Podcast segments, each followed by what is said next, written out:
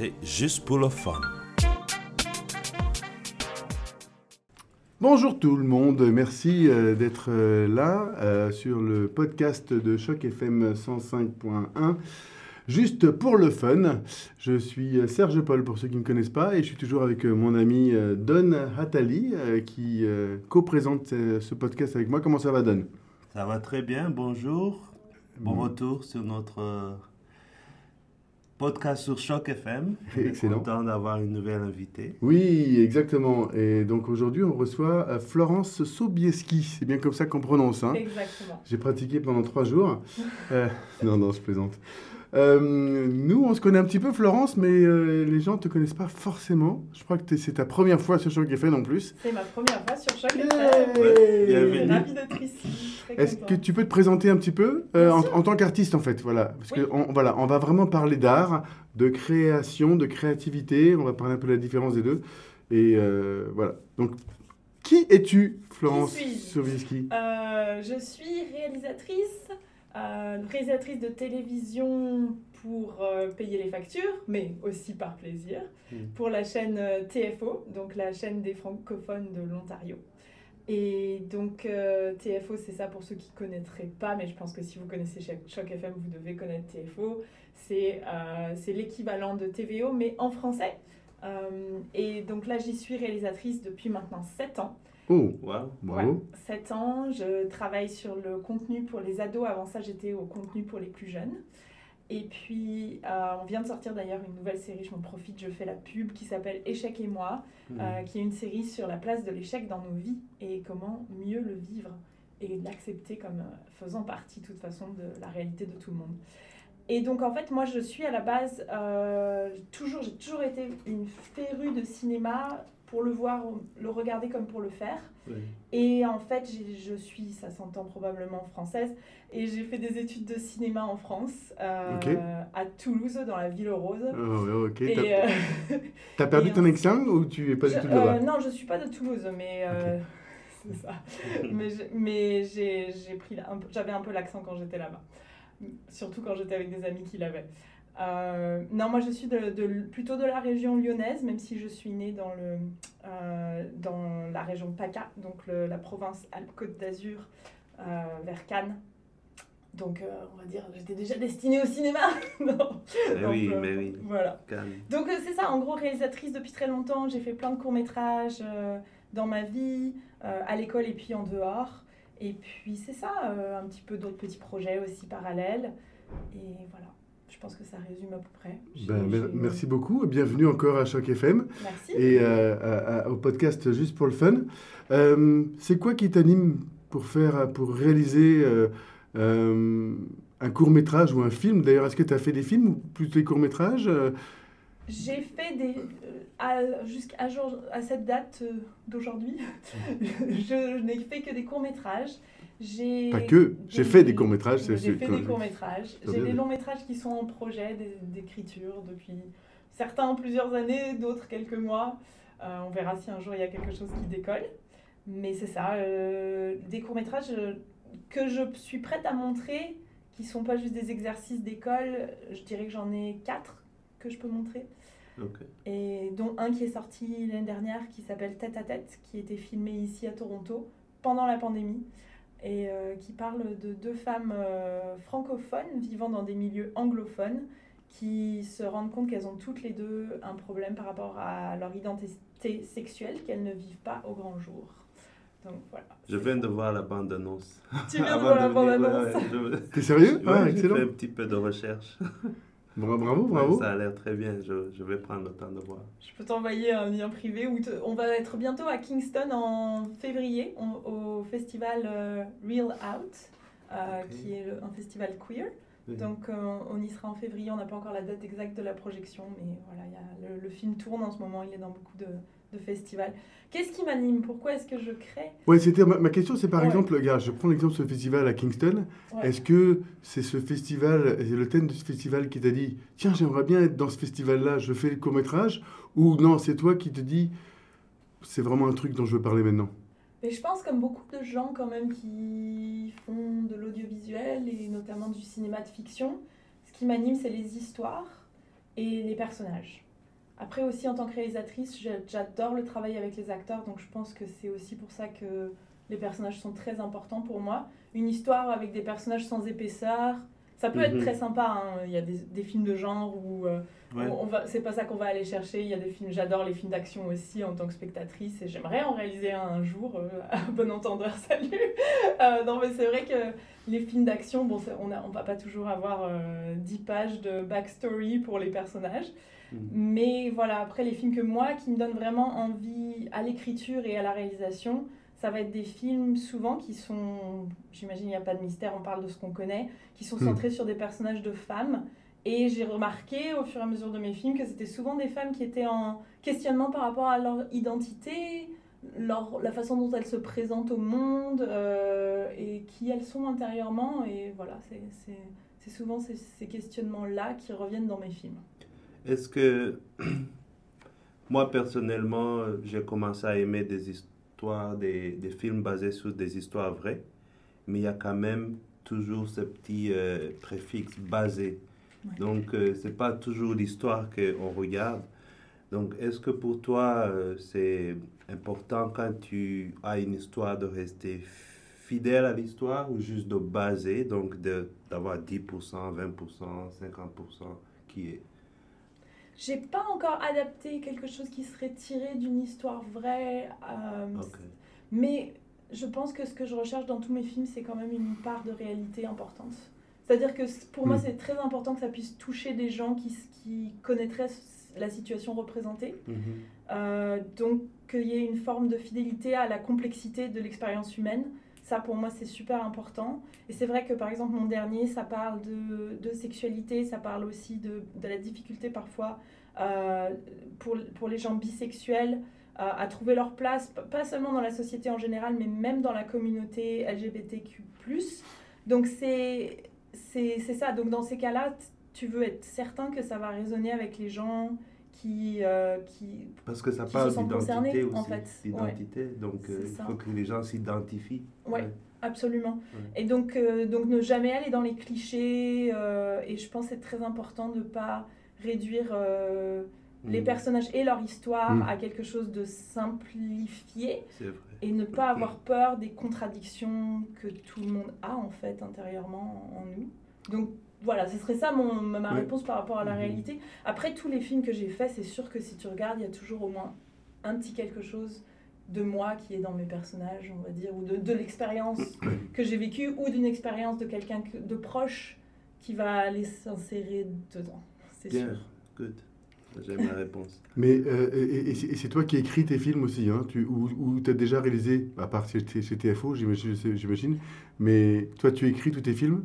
Euh, je participe toujours à l'écriture du scénario. Tête à tête, non, c'était écrit par euh, Geneviève Fontaine, qui est ah, aussi, euh, qui, qui, joue, interprète aussi l'un des personnages principaux.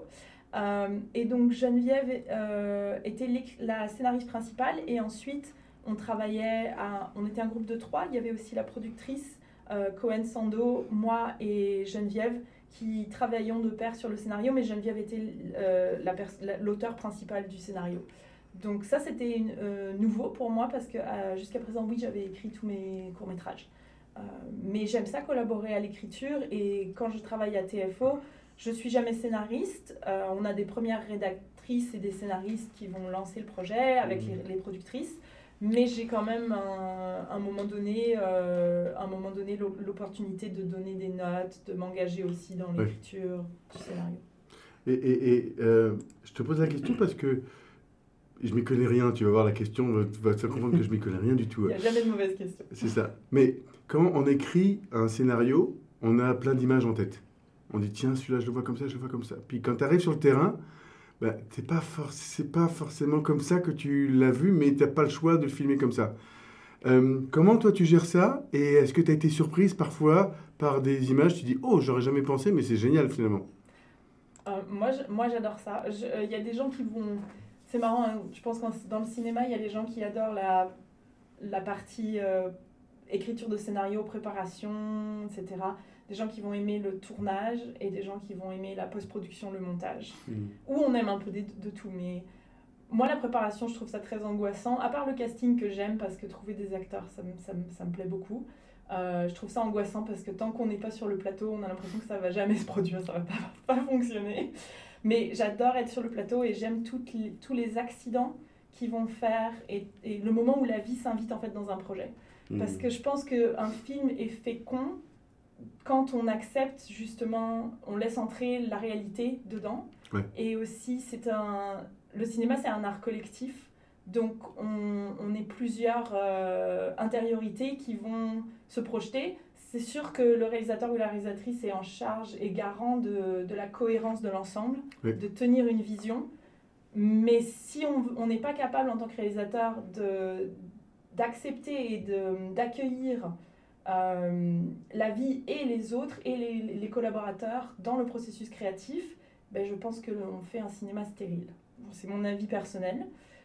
Mais bon, c'est comme ça que je le vois. Et donc, par exemple, j'ai eu des superbes, euh, des superbes moments avec euh, une actrice dans un de mes courts-métrages qui date de 2013 qui s'appelle Voyeuse, où j'avais une idée du personnage qui était certainement beaucoup plus clichésque parce que c'est une, une, personne un peu mal dans sa peau, qui a été élevée de façon très traditionnelle, euh, catholique, euh, qui, euh, et qui va en fait découvrir sa féminité et sa sexualité pendant le film. Hmm. Et quand j'ai rencontré l'actrice qui a, pour qui j'ai eu un coup de cœur de casting, qui s'appelle Camille Blouet, qui est une actrice fantastique, c'était génial de travailler avec elle, elle a fait le cours Florent, elle a, elle a aussi enseigné au cours Florent. Euh, elle, fait plus carrière sur scène qu'au cinéma, mais c'était vraiment un, coup de cœur euh, professionnel. Et quand j'ai rencontré Camille, elle a, physiquement, elle n'avait pas l'aspect que je m'étais imaginé du personnage. Mais en fait, c'est là que tout d'un coup, on invite la vie qui nous montre euh, Ah, mais oui, mais tu pourrais aller dans quelque chose de plus complexe et de plus riche finalement que ce que tu avais imaginé.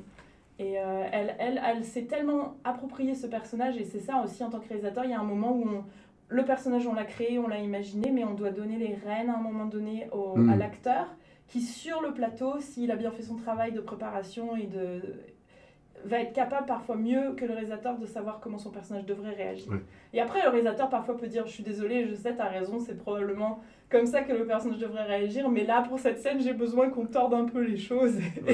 mais, mais voilà, on, on sait qu'à ce moment-là, on, on prend euh, des libertés par rapport à, à ça. Hmm. Et est-ce que l'expérience t'a fait faire écrire différemment tes scripts au fur et à mesure que, que tu avais l'expérience sur tes premiers scripts? Peut-être que tu mettais énormément de backstory, comme tu as dit tout à l'heure, sur tes personnages, et puis finalement tu as dû en effacer plein. Et au fur et à mesure que tu écris, tu dis bon, bah, j'étais peut-être plus flexible sur euh, la couleur de mes cheveux, de, de, mon personnage, parce que je ne pourrais pas l'avoir. Est-ce que, est-ce que ton écriture de script a changé au fur et à mesure des années, ou pas forcément? Euh, Peut-être qu'elle a dû changer. C'est une très bonne question, mais je pense que c'est juste que je suis toujours prête à accueillir ce qui va se présenter et je ne vais pas être fermée. C'est quand même intéressant, là, un long métrage que je suis en train de coécrire avec... Euh, avec euh, Guillaume Cotin qui, aussi, qui se trouve aussi être mon compagnon dans la vie. On coécrit ce long métrage ensemble et c'est et en ce moment on l'écrit avec euh, un genre parce qu'il fallait choisir un genre pour nos personnages, mais la façon dont on, aimerait si ce film se faisait euh, caster les personnages, ce serait un casting où le genre n'a pas d'importance. Pour certains rôles, oh, ça n'a pas d'importance. Mhm. Donc si on trouve la personne qui a l'énergie ou quelque chose qui nous évoque le personnage et qui, qui serait une belle incarnation du personnage et de, et de, de sa valeur euh, autre que genrée dans l'histoire, eh ben on, on prendra le genre qui se présente en fait. C'est ça l'idée derrière ce casting. Euh, qu'on aimerait faire un jour.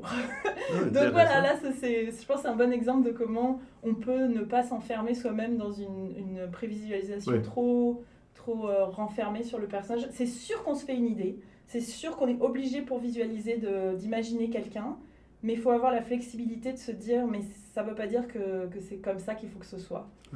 Voilà.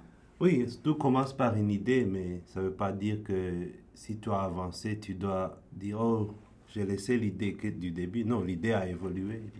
Exactement, je pense qu'on évolue et on construit sur quelque chose tant qu'on ne reste pas rigide ça fait juste, euh, comment dire, ça, ça, ça, se bonifie en fait, tout simplement. Avec des couches et des couches qui s'ajoutent les unes aux autres. Hmm. Moi j'ai vu un de tes, de tes euh, courts-métrages euh, quand j'étais à TFO à l'époque, tu l'avais projeté. Euh, et il y avait une scène qui m'avait marqué et j'ai toujours voulu te poser la question. Puis maintenant, bah, j'ai l'occasion, donc je vais le faire. C'était une dame qui était dans un fauteuil roulant. Ouais. Et à un moment donné, son fauteuil roulant roule tout seul dans une pente. D'accord Puis quand tu écris ça sur un script, tu dis, bon, bah, le fauteuil roulant euh, va dans la pente. Mais moi, je me souviens, tu as pris euh, un gros plan sur la roue qui commence à bouger. Et après, tu as pris, je ne me souviens plus, mais euh, j'ai dit, tiens, c'est intéressant comment elle a construit le fait que le fauteuil roulant, bah, il a, il a, elle, a enlevé son frein et il commence à descendre. Elle aurait pu faire un gros plan, puis on voit le fauteuil roulant qui... Mais non, t'as- t'as- qu'est-ce qui te fait décider en tant que Florence de, faire ça? Alors là, c'est euh, euh, la magie du montage et du cinéma qui te fait croire que. euh, Alors pourquoi on a décidé? Ben, Très concrètement, là, c'était un, court métrage avec pas beaucoup de budget. On n'avait pas une équipe pour faire des cascades professionnelles. On voulait pas prendre de risques pour la comédienne. Donc la façon dont on a et aussi on n'avait pas nécessairement le matériel pour avoir des plans qui soient extrêmement fluides si le fauteuil roulait à la vitesse euh, réelle. Donc il fallait tricher un peu. Donc ce qu'on a dû faire, c'est qu'on a, on a filmé euh, en contre-plongée le gros plan sur la comédienne qui est censée être en train de dévaler dans la pente. Oui. Ça en fait c'était à plat. Donc c'est vraiment juste l'angle de la caméra et la façon Qui dont elle se positionne qui donne l'impression qu'elle est en train de... Et donc avec des, des gros plans, on a pu donner cette idée que voilà ça se passait. On a quand même fait une partie de l'arrivée de, du fauteuil. On a Mhm. quand même fait quelques plans larges, mais c'était toujours soit une amorce du mouvement ou la fin. On n'a pas laissé le fauteuil prendre la vraie vitesse qu'il aurait pris parce que ça aurait, ça aurait pu vraiment être potentiellement dangereux pour euh, les acteurs et pour les techniciens autour qui essayent de filmer ça. Donc c'était vraiment... euh, Donc tu travailles pas avec des cascadeurs ou? J'ai travaillé avec des cascadeurs sur la dernière série pour, euh, Ah, pour TFO. Enfin, Je en voulais tout cas, juste avec, euh, Ouais, non, mais si, si. Et j'aimerais travailler plus avec des cascadeurs. Je trouve ça génial comment on peut, euh, en, en collaborant entre quelqu'un qui fait vraiment des choses incroyables et la caméra, ouais. élever ça encore plus à, à des actions qui sont plus, plus, grandes, plus grosses que la réalité. quoi. C'est c'est super. Mais c'est J'ai- inté- Pardon, vas-y, donne. Euh, J'ai une petite question. Ben, c'est peut-être pas une petite. Euh, pour moi, je reconnais l'art de, de raconter les histoires. Il y a des gens qui savent raconter des histoires euh, comme on le faisait dans le temps, juste avec la voix, juste en racontant. Et quand il parle du vieux monsieur, il va changer sa voix. Est-ce que toi, quand tu étais petite, ça t'intéressait de raconter les histoires? Parce que, comme je disais, quand tu écris, c'est tu prépares le plan pour raconter ton histoire. Est-ce que ça, c'est quelque chose, peut-être? Oui, non, c'est sûr. J'aimais bien raconter des histoires, mais je pense que même plus qu'aimer raconter des histoires, j'aimais déjà la mise en scène parce que je faisais des petits sketchs devant ma Ah, famille Oh, wow. et j'embêtais tous mes frères et sœurs et cousins et cousines pour qu'à chaque occasion familiale, Ah, il y ait cool. quelque chose comme une sorte de pièce de théâtre qui soit faite. Et puis plus tard, quand mon père avait une, une petite caméra euh, vidéo euh, HI8, pour ceux qui savent euh, évoquer quelque chose, vieille vieille caméra à bande. Eh ben, non, pas. C'était pas du film, c'était vraiment euh, c'était des cassettes, Ouais, des vieilles ouais. cassettes. Ok. Et donc, euh, quand il a acheté ça, que j'avais 11 ans, mais après, à chaque été, il fallait qu'on fasse un court métrage. Voilà, c'est ça. Oh, wow. Oui, donc c'est vraiment euh, quelque Ça chose. vient hein. de longtemps, d'il y a longtemps, Mhm. oui. Mais Et- je, rem- je remercie, mais enfin, c'est c'est aussi qu'est-ce qu'on voit quand on est petit, mais c'est vrai que mon père me montrait des films euh, depuis euh, mes 3-4 ans, il me montrait des petits morceaux de films, et de, pas, pas euh, des films nécessairement pour enfants en fait. Et donc euh, j'étais mordue très très jeune euh, par la, la passion du cinéma. Cool. Et euh, est-ce que. euh, On pose souvent cette question-là, j'ai remarqué dans notre podcast avec Don. Est-ce que les anciennes productions que tu as faites, tu es encore capable de les regarder sans. Hum, Ou tu dis, eh, mais c'était vachement bon finalement, c'est ce que j'ai fait Ou.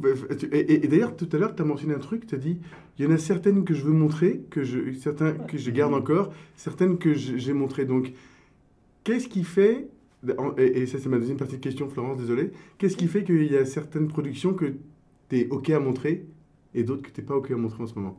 Donc d'abord, les anciennes productions, puis après... euh, Ah, quand je dis que je suis pas ok à les montrer, en fait, c'est un peu de la fausse pudeur parce que je serais quand même ok pour les montrer. C'est juste qu'il y a plein de maladresses, euh, les films d'école, les exercices, enfin, c'est pas. D'accord. C'est juste que parfois, c'est des films où tu essayes quelque chose et puis par certains aspects, c'est bon, par d'autres, c'est pas.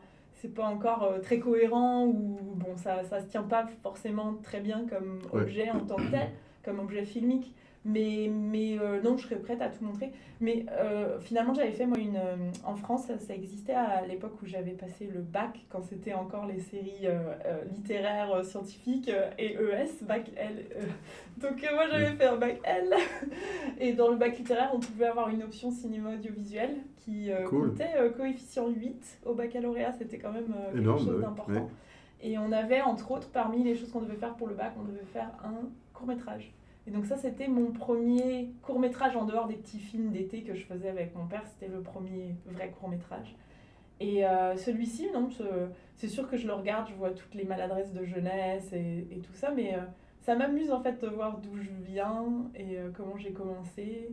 Donc ça, je pense que par contre, quand on regarde un film qu'on a fait soi-même et qu'on a monté soi-même, on peut jamais le voir avec un œil euh, complètement euh, vierge. Mhm. Et on verra toujours des petits défauts ici et là. C'est comme, comme beaucoup de gens le disent, à un moment donné, il faut juste décider que c'est l'état d'inachèvement définitif et qu'on n'y touche plus. Mais des fois, il y a des, des œuvres qui, qui vieillissent bien. Oui. Et il y en a d'autres qui, qui, qui, ne- qui n'arrivent pas Totalement. à, à quitter leur, leur espace. Mais le court métrage Voyeuse que j'ai re- re-regardé récemment alors que je l'avais pas vu je pense depuis 6 ou 7 ans, je le trouve encore sincère. Je vois que j'y avais vraiment mis beaucoup de moi et que c'était sincère donc j'en suis encore fière, ça c'est pas un problème. Il y a d'autres films où je vais les regarder, je vais me dire oh bon, je vais me juger un peu. Mais euh, non, c'est ça. Y a- y a-t-il eu un moment où il fallait euh, pour toi choisir entre être devant la caméra ou derrière la caméra? Ah, c'est une bonne question. Je crois que secrètement, quand j'étais plus jeune, euh, pas si secrètement que ça, mais quand même secrètement, j'aurais voulu être actrice en fait, euh, parce que j'aimais aussi beaucoup être sur le devant de la scène. Mhm. Euh, et puis, et puis les choses ont fait que j'avais l'impression que c'était pas assez sérieux de dire je veux être actrice. Pense que j'avais peur un peu du jugement familial autour de ça. Mhm. Et puis, donc, comme j'avais, j'étais bonne en littérature, je, je lisais beaucoup, j'avais, je, je m'étais dit, ah ben, je vais dire scénariste. Je vais dire scénariste. Donc, pendant des années, je disais scénariste. Mais en fait, avec le temps et avec- en faisant une école de cinéma, je me suis rendu compte que même si j'écris mes scénarios, c'est pas, c'est pas mon domaine. Il y a des gens qui font ça beaucoup mieux que moi. Et que c'est, c'est pas non plus là où je donne le meilleur de moi-même, je pense, où je vibre le plus dans l'écriture. C'est vraiment, moi, c'est plus le, la réalisation. Réalisation. Ouais. Et en fait, avec le temps, je me suis rendu compte que je pense que je suis à ma- vraiment à ma place comme réalisatrice et que c'est là que je m'épanouis le plus et peut-être que ça utilise le mieux les, les talents que je peux avoir. Oui. Euh, je pense pas que je suis une aussi bonne actrice, mais j'aime beaucoup ça, quand même. Ouais, c'est honnête. ouais. En tout cas, ça m'a beaucoup intéressée de découvrir. J'ai quand même pris des cours de- d'acteur plus tard, dans ma vingtaine. Et ça, j'ai trouvé ça super utile pour comprendre les acteurs et aussi comment travailler avec un acteur parce que je me suis mise des deux côtés. Donc Mm. ça, ça reste un domaine que je trouve fascinant et super intéressant. Je pense pas que je sois la meilleure à ça. En pratiquant, peut-être je pourrais m'améliorer, mais voilà. Mais, mais t'es un peu dur avec toi-même, euh, Florence, parce que moi je te connais aussi dans un autre domaine, qui est l'improvisation, Oui. où euh, bah, tu fais des matchs d'improvisation avec euh, la Ligue d'improvisation francophone, la LIF, euh, de Toronto. Et l'improvisation, il faut que tu t'imposes un, un personnage Oui. et que tu le tiennes pendant deux ou trois minutes. Oui. Et excuse-moi, mais tu te débrouilles quand même vachement bien, hein non? Est-ce que- tu as un peu peur d'être trop bonne, trop bonne actrice? Non, je pense pas. Je sais pas. C'est juste pour le fun. hein. Mais t'as pas tort, pourquoi je fais de l'impro, c'est parce que ça me donne le petit kick de pouvoir faire ce que j'aime aussi, que je fais pas le reste du temps, c'est-à-dire un peu l'actrice. Mais oui, non, Mm. je, je sais pas, j'aime beaucoup, euh, j'aime beaucoup le faire, mais je souffre plus quand je fais ça quand même, et je me juge plus que quand je réalise. Ok. Donc je pense qu'il y a une partie euh, amour-haine pour ça, parce que je me sens jamais, je suis jamais complètement satisfaite de moi, alors que j'arrive à être plus satisfaite de moi dans la réalisation. Et c'est à cause de l'expérience, ça? Ou euh, parce que est-ce que quand tu as débuté dans tes premiers courts-métrages, est-ce que tu étais aussi confortable? Je suis pas gênée trop devant une caméra, mais après, bon, c'est comme, comme tout- tout- toujours. hein, euh, être acteur, ça demande de d'arrêter de complètement se juger et, euh, et d'arriver à être dans un état d'esprit où on ne pense pas à de quoi on a l'air ou qu'est-ce qu'on projette, Ouais. etc. et c'est un état euh, parfois que je trouve difficile à tenir. Je pense que je suis un peu trop cérébrale ou un peu trop dans le... Parce qu'il faut s'oublier, non Il faut s'oublier, c'est ça. Et euh, peut-être que c'est c'est quelque chose que j'arriverais, si j'y travaillais, que j'arriverais à complètement euh, vaincre. Mais je pense pas que j'en suis là. Donc euh, je, je pense pas que je me casterais, c'est ça le truc. Et, et l'improvisation t'oblige en fait à t'oublier complètement parce que ça se passe euh, en un temps éclair Mm. et t'as pas le temps de réfléchir à ce que tu dis même parfois. Et- Mais toi, tu fais ça très bien, Serge. Tu vois, tu vas, puis on sent qu'il n'y a pas de barrière. Mais moi, euh, intérieurement, je les ressens parfois, les barrières. Et le jugement est le truc qui fait que au lieu d'arriver à m'abandonner complètement sur scène, je vais, je vais juger ce que je suis en train de faire et ça va me bloquer. Alors, je vais t'avouer un truc. Moi, il y a des impros que j'ai fait il y a 5 ans que je me rappelle encore et je dis mais qu'est-ce que j'étais nul, qu'est-ce que pourquoi j'ai pas fait ça? Donc euh, euh, c'est une façade que je te montre moi. Donc euh, Mais je crois qu'après, en impro, hein, c'est un peu le jeu aussi. C'est dépasser ce moment où on n'est pas content de soi parce qu'on peut jamais être parfait en impro. Donc c'est c'est ça. C'est un Mais- bon exercice pour mais, mais on, on peut jamais le parfaire en tant qu'acteur non plus. Mmh, Mais mmh, on je peut pas. faire une scène parfaite. On peut faire une scène parfaite. Et avec la magie du montage et l'aide d'un. De... Justement, je pensais à un truc quand tu disais à propos de la réalisation et que tu es en collaboration avec les acteurs. Pour moi, évidemment, ça, me- ça me pense à, ça me fait penser au football. Ah, Donc, quand tu es le coach, ouais. bien sûr, c'est pas toi qui joues, Ouais. mais tu dis à l'équipe, voilà, s'il est là, fais un corner, on, on va marquer. Donc, si le gars décide de ne pas faire un corner et qu'il dribble, tu dis, c'est pas ça la scène qu'on a dit. Mais s'il marque quand même, tu vas dire, ok, on va garder ça.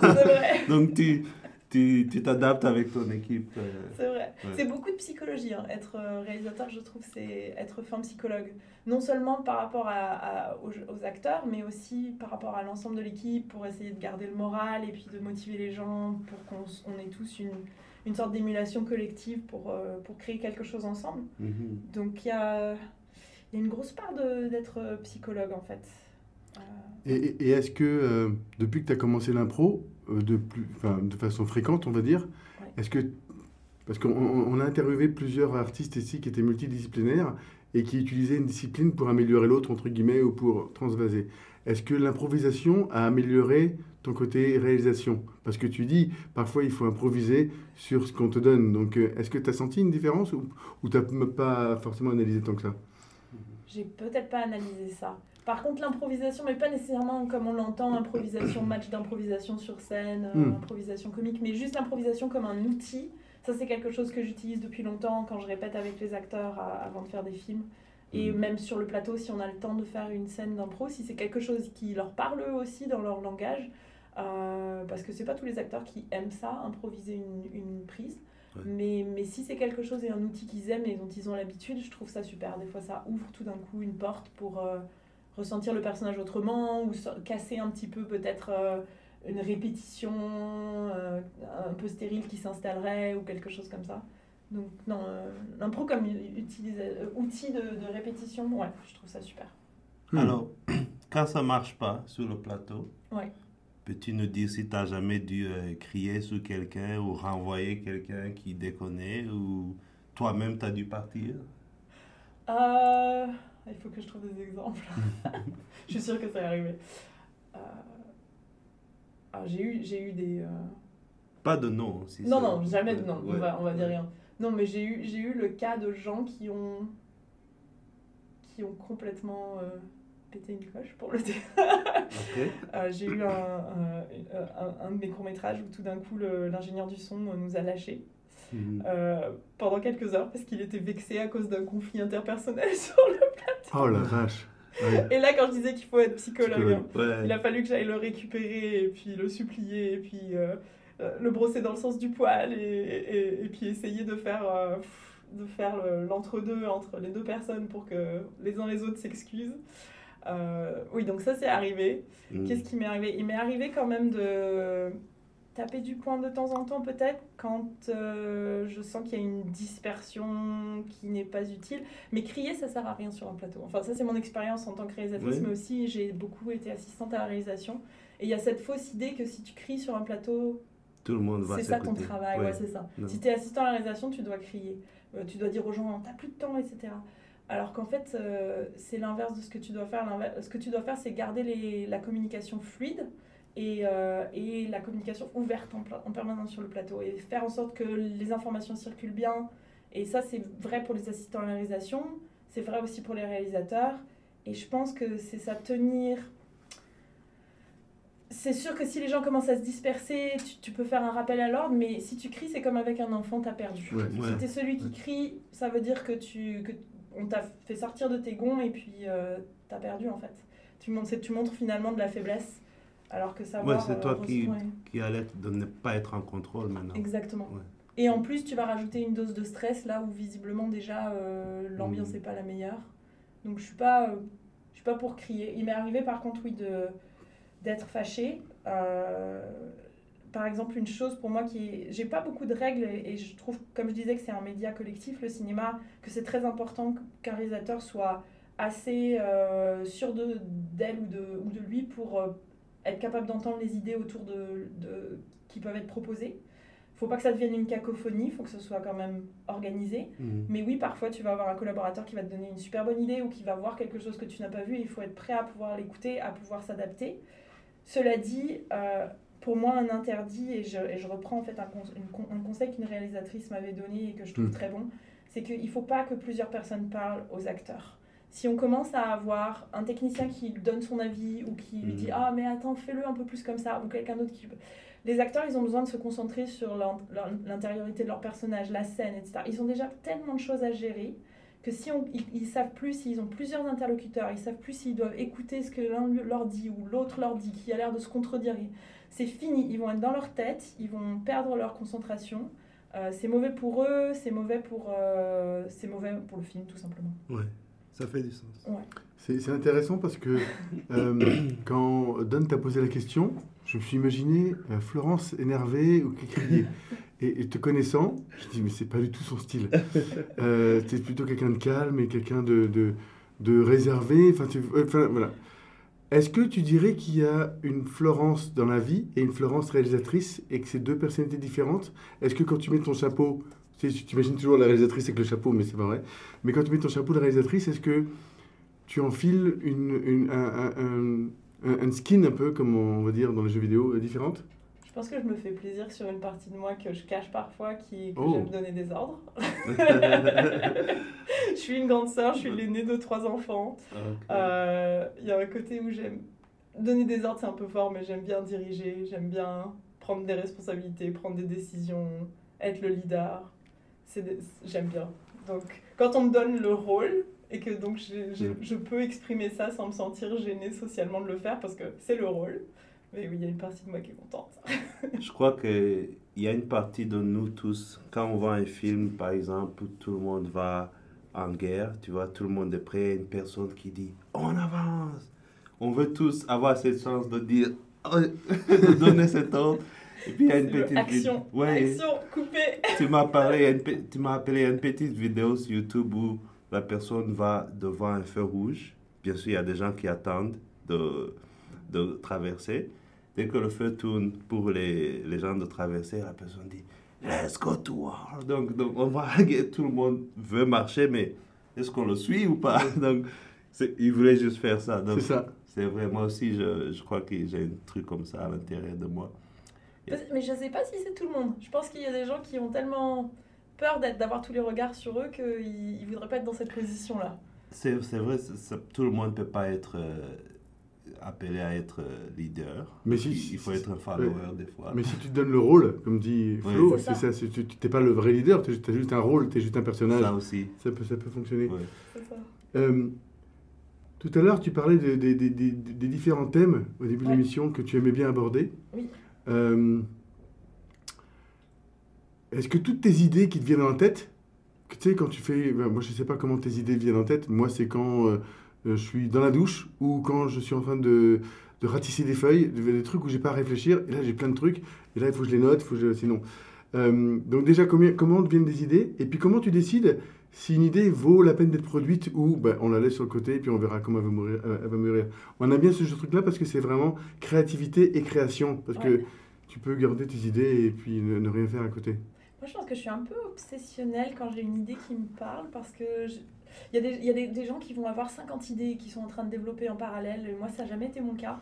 Il se trouve que généralement, j'ai une, deux, trois idées grand max en même temps qui sont en train de vivre à l'intérieur de moi. Ce que j'ai remarqué, c'est que parfois, elles ont besoin de, de, mûrir. Donc parfois, elles sont là pendant un an, deux ans, et puis, ou quelques mois, ça dépend des idées, ça dépend aussi de des euh, dates limites que je vais devoir euh, ou pas respecter. Mais c'est vrai que des fois, je trouve que c'est toujours très important de leur donner un peu de temps pour reposer. Le, subconscient doit travailler d'une certaine manière. Et il y a un moment donné où je le sens, ça y est, j'ai un déclic, je peux l'écrire. Et là, euh, et là, je peux me lancer dans vraiment le sortir sur papier. mais oui, ça passe. C'est drôle ce que tu dis parce que récemment, ouais, c'est vraiment drôle ce que tu dis, Serge, parce que récemment, j'ai entendu parler de quelque chose. C'était un TED Talk pour euh, expliquer à quel point c'est dramatique que dans notre société actuelle, on se donne plus le temps de s'ennuyer. Et par s'ennuyer, ça voulait dire aussi parfois faire des choses où on ne réfléchit pas. Donc plier le linge, euh, ratisser les feuilles, euh, conduire, des choses qui sont tellement intuitives que le cerveau est libre pour faire des connexions. Et il a été observé par les neurologues que c'est dans ces moments-là en fait que tu fais des connexions créatives, qu'il y a des choses qui, sont dans des, des, endroits complètement différents du cerveau qui vont aller se connecter entre elles. Euh, c'est pas quand on est en train d'être sollicité par plein de choses parce qu'on écoute quelque chose, on regarde quelque chose, on écrit quelque chose. Donc c'est moi c'est la même chose que toi. Si je reste devant mon écran ou assise à une table, il y a, y a peut-être rien qui va me venir. Enfin ça dépend. Une fois qu'on est lancé, parfois ça commence à. Mais c'est vrai que la minute où je vais marcher dans la pièce où je sais pas, on va faire autre chose, ah tiens, la connexion va se faire et, euh, l'idée va commencer à prendre forme.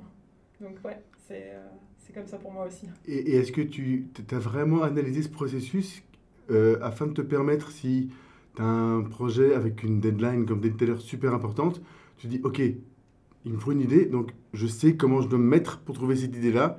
Et est-ce est que tu es déjà arrivé à ce point-là ou c'est pas encore le cas Tu vois, on, parlait à, à, Florian, je pense, il y, a, il y, a, quelques temps de ça, et lui disait euh, que quand il avait une deadline, ben, il, il, il, appréciait plus parce que son, il, mettait son cerveau directement en, en, en marche et puis il ne trouvait pas d'excuses, entre guillemets. Euh, lui, c'est son processus. Mais euh, moi, je ne pense pas que je pourrais faire comme ça. Est-ce que toi, tu as analysé, analysé, le tien pour pouvoir le, le contrôler, entre guillemets, ou le maîtriser je pense que c'est un peu des deux. C'est-à-dire que je suis d'accord avec ce que dit Florian aussi dans certains cas quand je dois rendre quelque chose ou par exemple la semaine prochaine mon équipe pardon j'ai tapé le micro la semaine prochaine mon équipe va, va faire un brainstorm et donc on nous, on nous a confié à, à chacun et chacune d'entre nous de préparer certaines idées. Donc là je sais que j'ai un temps imparti et donc ça m'oblige à me mettre au travail. Je peux pas procrastiner. Mais c'est vrai que pour une idée qui serait peut-être plus personnelle où j'ai du temps c'est à la fois un défaut et une qualité. Mais il va y avoir ce moment, et il faut juste que je m'oblige à prendre des moments pour y penser. Effectivement, ça va être en faisant autre chose en général, mais juste me dire, ah, il faut que j'y pense à mon projet, puis ça va revenir à la surface et je vais y repenser plus régulièrement. Et c'est dans ce moment-là que ça va, l'idée va prendre forme plus, va mûrir, et que je vais atteindre le moment où je vais me dire, ça y est, elle est prête, là je suis prête à faire une passe d'écriture là-dessus et, quitte à faire ensuite bien sûr une, deux ou trois autres passes, mais au moins une passe. Et en général, le moment où j'arrive à cette passe, mais bon, c'était pour des courts-métrages, hein, les longs-métrages c'est un peu plus complexe, je l'écris d'une traite, je passe une nuit blanche, généralement c'est ça qui se passe. C'est écrit, après je fais des retouches, mais le principal est là, parce que l'idée a pris suffisamment de temps. Avant ça, j'avais pris des notes, j'avais réfléchi à ma structure, j'avais, mais c'est le moment où ça, ça sort. Quoi.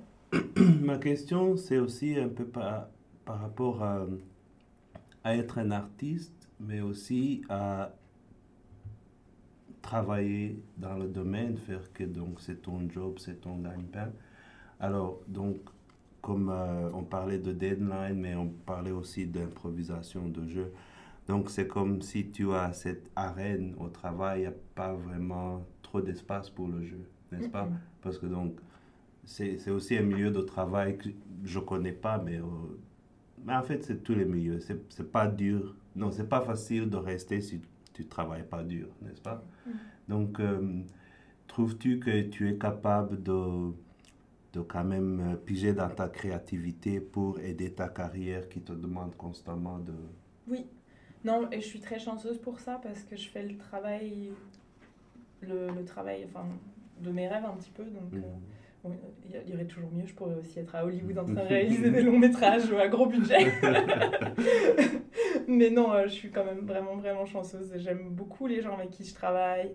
Et en plus, je peux avoir une vie à côté parce que la, la- la beauté de travailler pour TFO, c'est que même si en période de production, je vais peut-être faire du temps supplémentaire, en règle générale, je peux avoir une vie à côté. Mhm.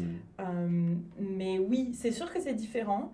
C'est sûr que je. Aussi parce qu'il y a un aspect commande souvent, où je ne suis pas à l'origine 100% du projet et je sais qu'on a un cahier des charges à tenir dans une certaine mesure. Mhm. Donc on travaille avec toutes ces petites contraintes-là.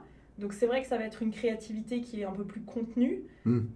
mais en même temps c'est libérateur par certains côtés parce que on, on- Tu n'es pas on- responsable de Exactement. tout. Et en plus, parce que je sais que j'ai des gens qui sont impliqués, que j'ai des dates limites à tenir, ben, je peux pas euh, me laisser aller.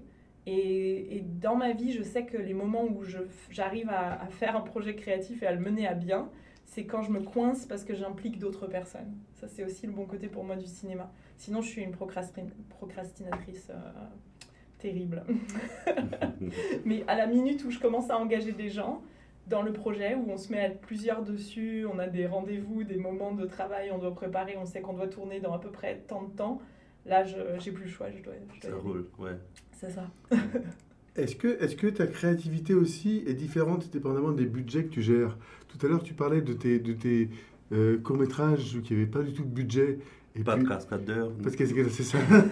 et vous avez dû gérer avec ça et puis trouver plein de super idées finalement et qui ont rendu cette scène de la chaise roulante qui, qui dévale la pente d'une façon euh, super intéressante. Ouais. Si tu avais eu le, le cascadeur, ça aurait été peut-être plus plate entre guillemets de voir, euh, je sais pas. Mais euh, bon, ça dépend comment tu l'aurais fait. Est-ce que avoir un gros budget, c'est restreignant parfois? Est-ce que j'ai eu des assez gros budgets pour le dire? Euh, Non, mais par exemple, à, à TFO, vous avez des budgets quand On même. a des budgets, voilà, il y a des ouais, budgets, voilà, pour, pour Il y, a, faire il y a ça. des budgets, il y a une certaine pression, il faut que ce soit, il faut que ça se fasse. Mais en fait, j'ai plus envie même de donner parce que en termes de budget à la minute, oh, ça doit être équivalent. Mais mon dernier court métrage euh, qui fait 25 minutes, on avait eu des fonds de donc tête à tête, on avait eu euh, euh, des fonds de une bourse de, du Conseil des Arts de l'Ontario et aussi des fonds qu'on avait on avait récupérés via du financement participatif. Et ce court métrage là, ce qui a été très difficile pour moi, c'était la lourdeur de devoir être aussi productrice avec d'autres. On était plusieurs à produire. Mhm. Et ça, ça a été la contrainte de ma créativité, ça a été dans la mesure où, parce qu'on on payait les gens et qu'on on, les payait, mais on les payait pas des tarifs non plus hyper élevés, on payait le minimum pour que ce soit correct par rapport à ce qu'ils font d'habitude. Mais on voulait pas faire de temps supplémentaire, on pouvait pas se le permettre, on voulait pas euh, faire du temps supplémentaire sans le payer. Et donc il y avait toutes ces contraintes qui faisaient qu'au bout d'un moment, le poids de la logistique enlevait un certain plaisir de la création. Ça, Ouais. ça, ça, ça m'est arrivé. Et je pense que c'est pour ça que normalement, tu, si tu produis et réalises, tu produis, mais en même temps, tu as, des gens vraiment, tu as une grosse équipe derrière de production qui va prendre beaucoup de ce stress logistique sur eux. Mais bon, dans, les- dans le monde des courts-métrages, on n'a pas. Parce que justement, je pense. C'est là que je pense que c'est. c'est à double tranchant parce qu'on avait du budget sans en avoir assez pour aussi pouvoir être tranquille sur certains côtés. Hmm. Et donc ça devient, euh, ça devient un peu euh, comme marcher sur un fil euh, de funambule où tu essayes de tout tenir en même temps et puis euh, tu te sens tiraillé de tous les côtés et à chaque moment tu as l'impression que tu vas tomber. Donc t'es pas dans un état d'esprit posé pour créer. Mais en même temps ça c'est quelque chose qui arrive je pense sur tous les films, même avec des énormes budgets. On arrive toujours à se mettre dans, un, dans une condition où tout repose sur on a quelques heures pour tourner euh, cette grosse scène et donc tu es obligé il d'apprendre à pleut, créer il sous pleut, pression. il pleut, et on veut pas Ouais, de pluie. Et, euh, Tu es obligé d'apprendre à créer sous pression. Et il va y avoir des moments euh, de grâce où tu vas euh, réussir à inviter la créativité sur le plateau et il va y avoir des moments de, où tout simplement tu, tu es en mode survie. Il faut que la scène fonctionne. Et euh, bon, c'est ça, hein, c'est le, le jeu aussi. Hmm. Je pense, je pense, il y, a- il y a ce triangle que j'aime bien hein, depuis que j'avais appris le triangle temps, euh, argent et euh, pardon. C'est Location non, c'est combien de. Soit on a du temps, soit on a de l'argent, soit on a de la qualité, c'est ça. Mhm. Donc en fait, en gros, si on a du temps et de l'argent, on devrait avoir de la qualité. Si on a de la qualité et du temps, ça devrait être bien aussi. si on a de l'argent et de la qualité, ça devrait être bien aussi. Mais si on n'a pas de temps, pas d'argent, c'est, c'est- Ouais. la qualité, elle, Ouais. elle prend le bord. C'est ça. Donc quand on n'a pas d'argent, il faut se donner le temps. Et c'est pas toujours possible. Hmm. Quel est le- l'endroit le plus, le plus intéressant ou peut-être le plus challenging euh, où tu as, tu as fait une réalisation euh, Hmm. sur, sur un plateau? Ah, j'ai envie de parler de quelque chose où j'avais pas réalisé. J'étais, euh, j'étais script qui ne me correspond pas du tout. Attends, tu, tu peux expliquer ce que c'est script Script, c'est c'est la personne qui s'assure que la continuité est respectée, c'est-à-dire qu'il n'y a pas de faux raccord. Donc euh, si le cheveu était euh, à tel endroit, il faut que le cheveu soit au même endroit pour le plan suivant. Euh, c'était pas. euh, Avec, moi, c'est parfait, j'ai pas de cheveux. Mais c'est pas juste ça, c'est aussi s'assurer que ça va bien se monter. Ouais. Donc il va pas y avoir d'erreur dans, dans la façon dont les plans sont filmés, les angles de caméra qui vont créer des Si le sautes au thermos est montage. là, qu'après il est là. Exactement. Ouais. Donc euh, c'est c'est Mais, script. mais- que les acteurs se regardent correctement aussi dans les plans, c'est ça Exactement, que les, les lignes de regard sont bonnes, c'est Ouais. exactement ça, euh, Serge. Donc en gros, nous on était sur la dune du Pilat. Pour ceux qui connaissent pas la dune du Pilat, c'est une grosse dune de sable euh, en France Mhm. qui est un peu unique en son genre, euh, qui est dans la région euh, de la Gironde, pas très très loin de Bordeaux. Et en gros, c'est ça, c'est tellement gros comme dune de sable que quand tu es au sommet, si tu filmes vers le ciel, tu as l'impression que tu es dans un désert. Et donc on était là, on tournait ça pour un réalisateur qui était un ami. Il n'y avait pas du tout de moyens, pas du tout de budget, donc on a payé par notre, notre- nos personnes et le temps qu'on a donné. Et il faisait froid, c'était en hiver, il y avait du vent, et le sable, ouais. Et le sable et l'équipement de caméra, c'est pas des choses qui se marient bien entre elles. Ah ouais. C'était très très compliqué comme tournage. Et tous les matins, on, on montait avec de l'équipement de très très lourd. Donc déjà monter son propre poids sur une dune de sable euh, comme ça, c'est fatigant. Mhm. Mais avec en plus euh, 30 kilos sur le dos, c'est vraiment fatigant. Et ensuite, on devait survivre dans le vent et dans le sable toute la journée tout en protégeant l'équipement et en ayant froid. C'était, ouais, ça c'était un des endroits euh, Wow. assez Ouais. difficiles où j'ai tourné. Et là, j'imagine, tu, tu, tu, tu, tu, tu réfléchis à trois fois à la prochaine fois quand, quand on propose ce même, ce même genre de choses. Tu dis, ça. euh, Après, tu regardes le film, ça dure 5 secondes. Non, le film n'a jamais été monté, c'est Oh, ça. ah aïe. Il n'a jamais été fini. Il a été monté, mais il n'a pas été fini. Ok. En, en- en parlant du film, et pour, euh, on, va bientôt finir euh, ce- ce- cet entretien, on est déjà arrivé pratiquement à, plus de 45, sec- 45 minutes. Mais au début, tu parlais effectivement encore de, de ces courts-métrages qui, que tu as montrés, certains que tu n'as pas montrés. Euh, comment ça se passe au niveau de la profession de réalisateur de court-métrage, au niveau de, la, de montrer un public? Parce que ça passe pas la salle de cinéma, ça Ouais. passe dans les festivals, ça passe peut-être au début de film quand tu as de la chance Ouais. euh, parce que tu es mis euh, euh, dans euh, un cinéplex, à la- je sais pas quoi, et tu passes au, au début d'un film. Comment, toi, en tant qu'artiste, tu gères ça en disant, bon, bah, c'est comme ça que ça se passe Ou, ah, j'aimerais bien que plus de gens voient mes, mes- mes films, en fait.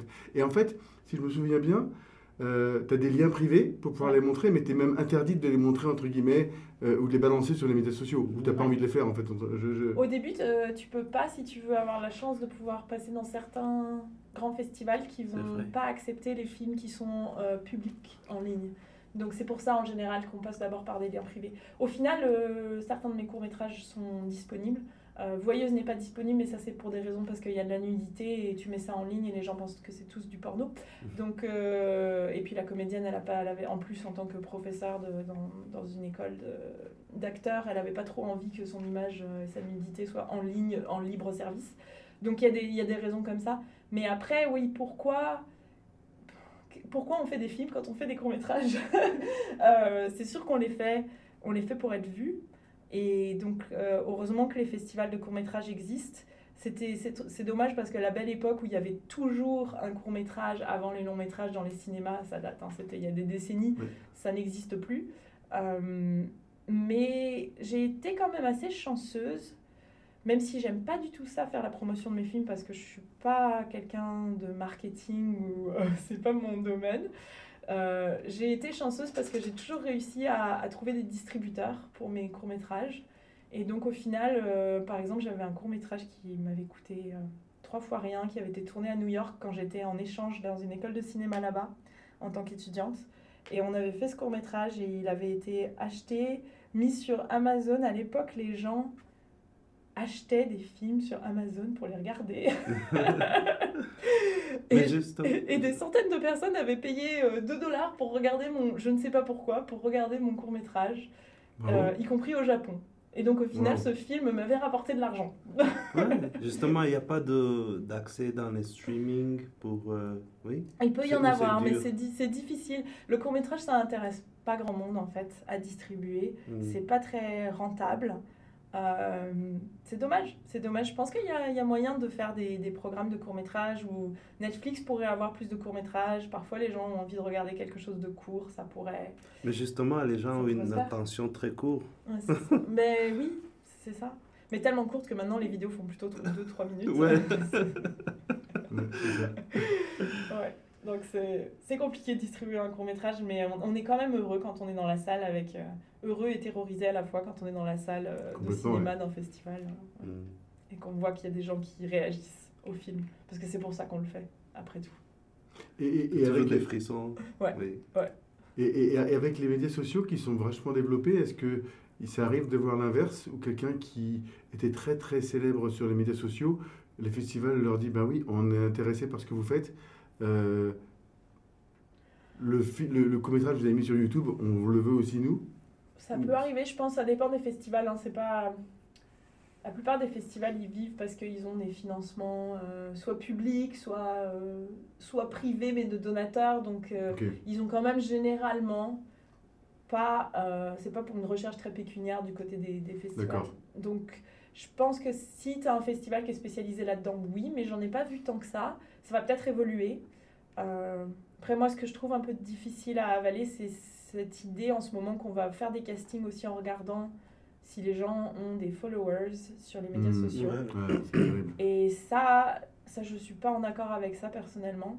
Euh, ça- on ça, peut ça- être acteur, on peut être excellent acteur et aussi euh, influenceur, d'accord, pas de problème. Mais c'est pas parce qu'on est influenceur avec des followers qu'on va être un bon acteur et qu'on devrait être choisi pour un rôle parce qu'on va amener son public. Non, je suis, moi je suis contre. On doit, on doit. Ouais, de toute façon, on peut acheter les followers, mais Ouais. je trouve que, justement, j'allais te demander, est-ce que tu as déjà peut-être travaillé avec quelqu'un, même peut-être un jeune acteur ou actrice, tu dis, ah, cette personne va devenir quelqu'un?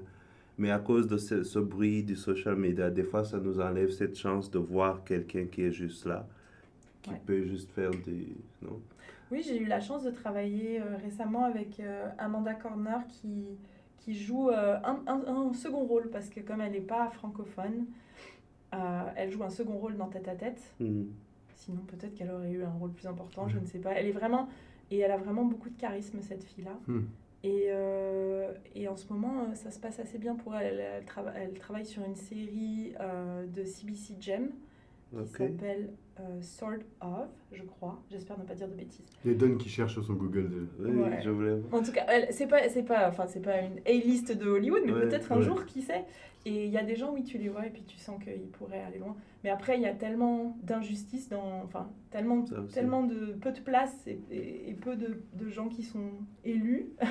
Et c'est pas juste le talent, C'est- c'est c'est les pas juste le conseils, talent. c'est le parcours. Non, exactement. C'est la chance aussi, Oui. c'est être là au moment où peut-être on a un profil qui va plaire, qu'il va y avoir des rôles pour nous. Mhm. Il y a tellement de données aléatoires que malheureusement tu peux pas être 100% sûr.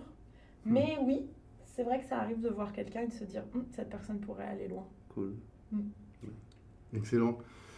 Euh, Florence, j'espère que tu as eu du fun. Beaucoup. Parce qu'on était là juste pour le fun. J'espère que Euh, j'ai pas trop parlé. non, c'était très bien. Le problème, c'est que moi, j'ai encore 17 questions à te poser.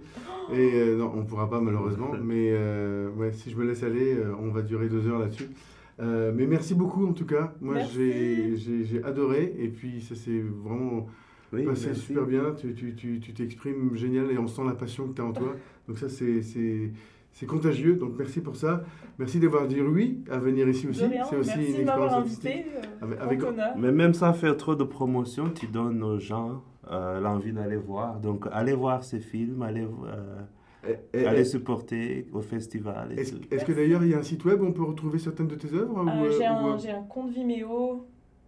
J'ai un compte Vimeo, mais sinon on peut me, me rejoindre sur les médias sociaux et puis je donnerai des liens privés à ceux qui veulent voir ce qui n'est pas encore public. Excellent. Parfait. Merci beaucoup, euh, Kino Florence. Flo, Flo, Flo Flo sur Instagram. Kino Flo Flo, voilà. Kino Flo Flo. Ok, excellent.